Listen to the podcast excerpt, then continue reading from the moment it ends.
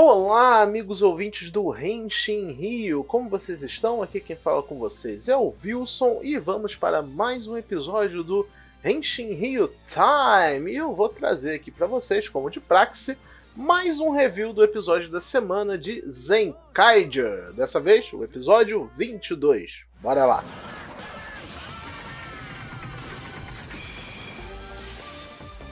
Olha, diferente dos outros episódios de Zenkaiger, esse é o episódio que eu acho que eu posso dizer que eu menos gostei, mas teve muita coisa que eu gostei nele. É, é meio Esse episódio, sei lá, bateu diferente, sabe? Porque, tipo, uma das coisas que eu mais gosto de Zenkaiger é a loucura, é o caos de um, de um jeito bom, sabe? É, é incrivelmente cômico, é incrivelmente sem noção, e eu meio que busco por isso semanalmente. Mas nesse episódio, parece que eles deram uma pisadinha no Frey. Claro, teve as nonsense de sempre, né? O vilão dessa vez é um monstro que transforma todo mundo em eleitor do Bolsonaro, sabe? Brincadeira. É, transforma as pessoas em touros raivosos, né?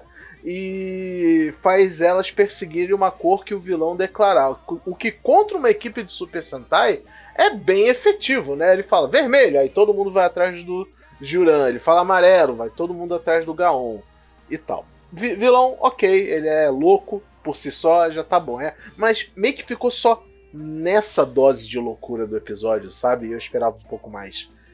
Porém, tivemos um pouco aí de desenvolvimento por dois lados. O primeiro lado foi o do Gaon, né? Ele, ele acontece um problema lá, né? De que o Gaon, o, o Juran culpa o Gaon por ter dado problema com a Zenkaiju Guia.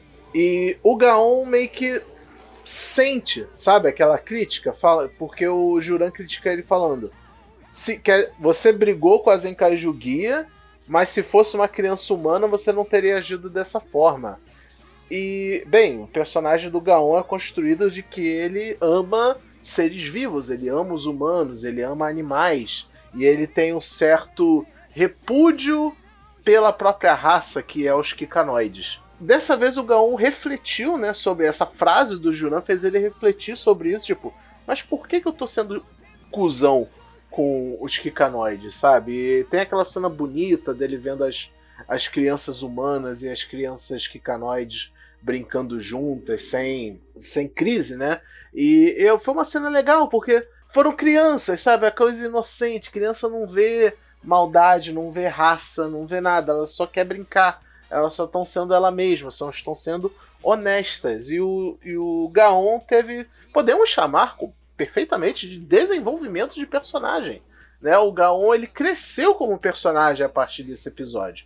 Não sei se no episódio que vem a Toei vai acabar fazendo o Gaon de novo reforçar as mesmas piadas de que ele dá mais valor a humanos do que Kanod, mas neste episódio, pelo menos, o Gaon já não é mais o mesmo personagem que era no episódio 21 para trás, sabe? Eu achei isso bem legal. O outro desenvolvimento foi por parte do do Stacy e não tanto, né? Esse rolê do Stacy já tá acontecendo há um bom tempo. Aí o Stacy dá um ultimato falando: "Essa provavelmente é a última vez que eu vou vir na loja da senhora". E a, e a avó do Kaito toda fofinha vai lá, não importa. Né? Quando você puder voltar, volta. Ela dá um cupom lá para ele da, da loja, feito à mão e tudo. Foi uma cena bem bonita, eu achei. Eu cheguei a me emocionar um pouco com isso. Eu nem sei qual que é direito a relação dos dois, né? O, o, o Stacy desconfia que a, a avó do Kaito seja talvez a mãe dele, ou alguma coisa assim.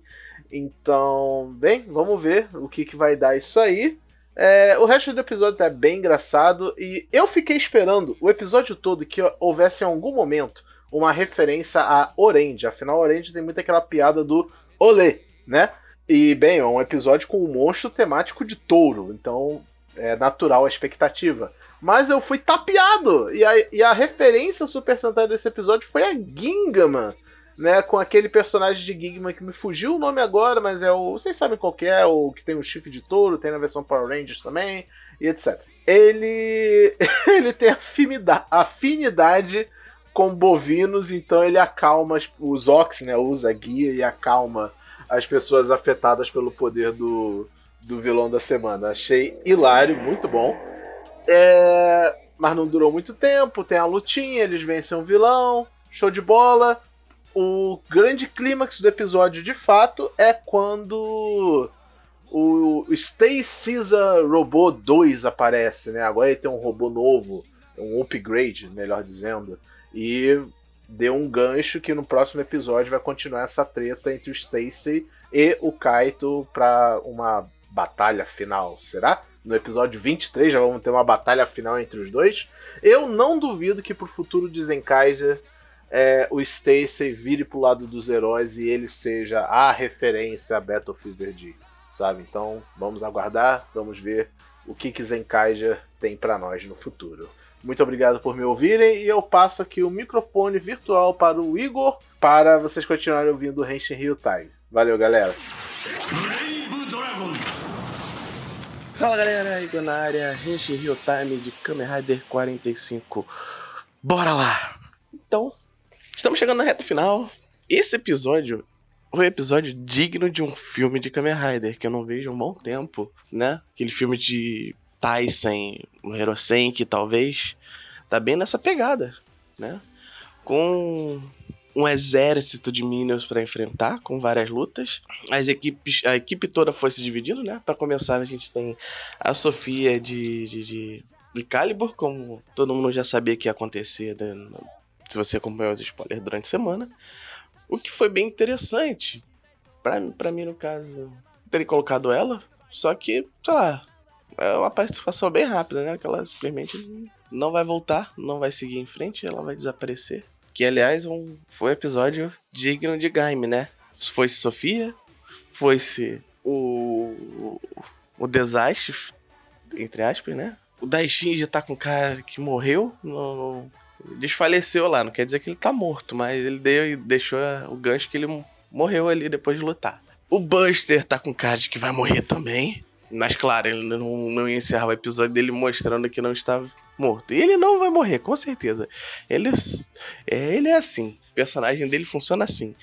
Ele pode chegar perto da morte, mas ele não vai morrer.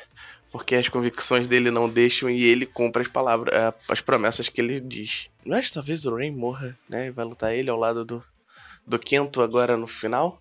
Que vai ser a puta uma luta episódio que vem, provavelmente. E aliás, já que a gente tá falando do Rain, né?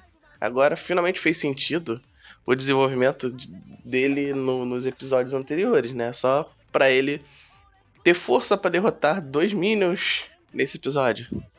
Com direito a, um, a uma referência a Final Fantasy, né?